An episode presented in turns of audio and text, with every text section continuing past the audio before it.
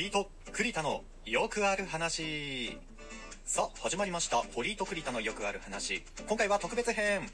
前回もありましたが、えー、二人の都合が今回合わなかったので、今日は堀一人がお送りいたしております。よろしくお願いいたしますね。さて、えー今日のオープニングのトークテーマですが、最近ゲームしてないなと感じています。中学までは僕も人並みにゲームをやってました。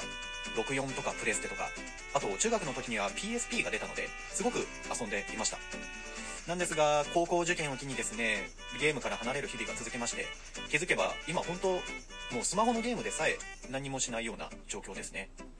うーん、なんか面白いゲームないかなと思う日々であります。そんな僕がですね、去年、去年の冬、今ぐらいの時期にですね、ちょっと血迷って買ったゲームがあります。再びゲームを趣味として始めてみようかなと思って買ったゲームがあります。それが、甘神です。まさかのギャルゲー。女の子を攻略していくゲームを購入しました。僕はその中のですね、七崎愛ちゃんが、えー、好みに、で、攻略してました。えー CV はゆかなさんですね。すっごい可愛いんです。えーショートカットで黒髪。で、後輩なんですよ。先輩って呼んでもらってね。でも、面倒見のいい感じがして、ね。気持ち悪いな。気持ち悪いな。はい、これぐらいにします。自重します。はい。えー、僕の好みは七崎愛ちゃんですよ。僕の性癖、分かったかな？それでは本編に参ります。コーヒーを飲むとテンションが上がっちゃうのって俺だけ？まあ、コーヒーっていうかカフェインですね。カフェインを摂取するとすっごいテンションが上がるんですけど、これって俺だけですかね？あのー、結構、テンションを上げないといけない状況ってあったりするんですよ。特に朝。朝テンション上げないときつくないですか？満員電車乗るのにしかり、もうそもそも仕事をするのにもテンション上げないとやってられないじゃないですか。もう気分落ちてしまって。またこんなことやんなきゃいけないのかって思ってしまって嫌になるじゃないですか。えーそういう時はやっぱりテンション上げるのが一番。テンションで乗り切るのが一番っていうことで、コーヒーを僕は飲むようにしてますね。またコーヒー飲むと、まあ皆さん経験あると思いますけど、目が覚めるじゃないですか。目が覚めるのと同時に、なんか、何ですか？自分は何でもできるんだみたいな気分になりません？これは僕だけかな？これは僕だけかもしれませんけど、なんかすごいポジティブになるんですよ、コーヒー飲むと。えそんな効果を期待して、朝飲んだりだとか、えーここぞという時にコーヒーを飲むことが僕は最近多いんですね。で、コーヒーに入っているカフェイン。で、このカフェインっていうのが、そのテンションを上げる効果を、になってくれているわけですが、え、ウィキペディアで、えーカフェインって実際どういう効果があるかっていうのを調べてみました。えーまず、覚醒作用。まあ、先ほど話した通りですね。目が覚める。えー中枢神経を覚醒させて、疲労や眠気を軽減させてくれる。えーそんな効果があります。次に、皮下脂肪の燃焼効果。たまになんか聞いたことありますけれども、えーダイエットにコーヒーがいいと。要は皮下脂肪を燃焼させて、え活動エネルギーを高めてくれるってことなんでしょうね。皮下脂肪の燃焼効果があると。で、もう一つ、利尿作用があると。えーこれはまあ、体の外に水分を出す効果ってことですね。この夏、すごい水分補給、水分補給しましょうっていうことが、えー取り沙汰されてましたが、水分補給には向かないっていうことですね。利尿作用があるので、逆に水分を出してしまう。えー脱水症状になってしまうので、えー水分補給をするには水とか、えースポーツドリンクとか、そういうものが適していると。コーヒーとか緑茶、そういったものにはカフェインが含まれているので、あんまり水分補給には適しませんよと。えーそういう効果ですね。えそんなカフェインの覚醒作用。いや、本当にありがたい。この覚醒作用、いつからお世話になってるかっていうとですね、僕は高校時代からお世話になってました。高校時代が人生の中で一番コーヒー飲んでたかもしれませんね。考えると。うん。大学生とか社会人よりも高校生の時が、もうすごいコーヒー飲んでました。それこそ毎日飲んでましたね。もうすっごい眠たかったんだ、高校時代。うん。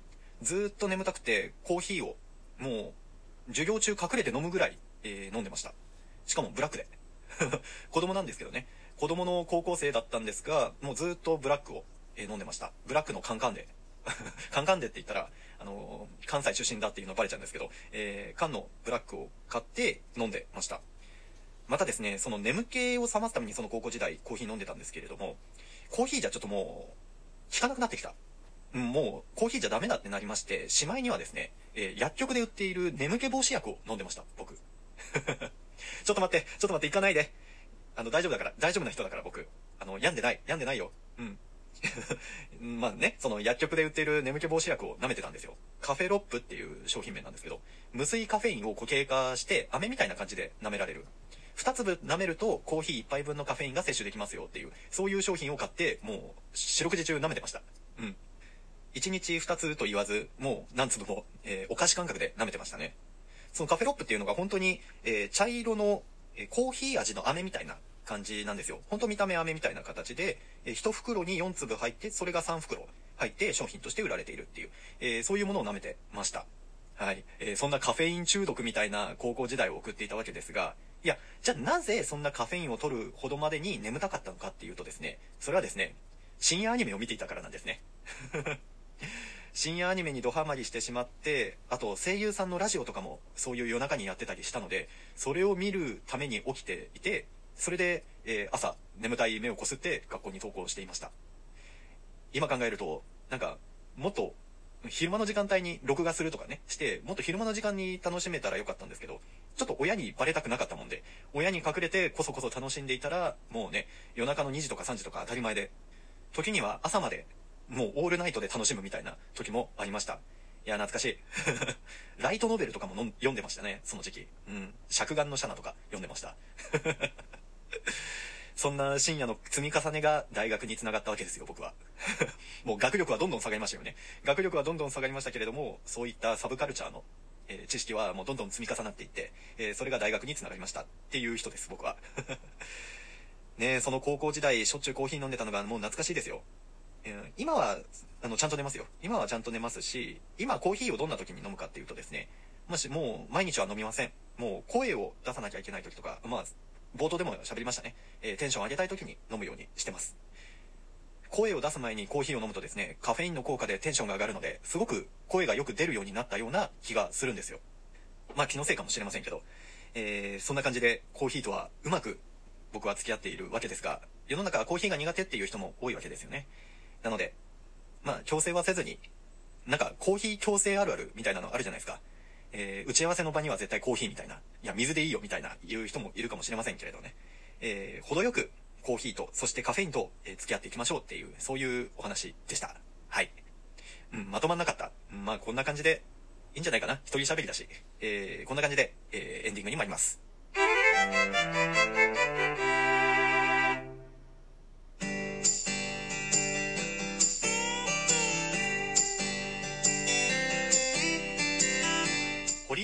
よくある話、エンディングです。このラジオトークと MBS ラジオさんとのコラボ企画、なんとレギュラー化したそうでおめでとうございます。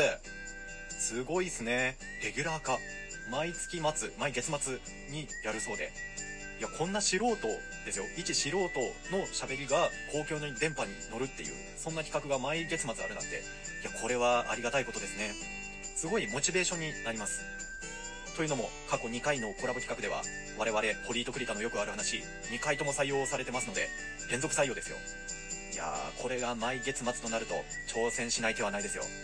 毎回っていうのは難しいかもしれませんが、できるだけ挑戦させていただけたらなと思っております。いやー、こっからね、なんか、アプリケーションでのトーク、配信を超えて、メディアにどんどん羽ばたいていけてるっていうのは、もう割と、え、僕と栗田くんの理想としていたところの一つでもあるので、えこれがどんどん輪が広がっていけば、いけばいいなと思っております。こんな神々だけど、よろしくお願いいたします。放送で興味を持っていただいた方は、えこちら、ラジオトークでの配信も聞いていただけたらなと思います。毎回頑張って喋っておりますので。それでは、また次回お会いしましょう。今日は堀井一人がお送りいたしました。さようなら。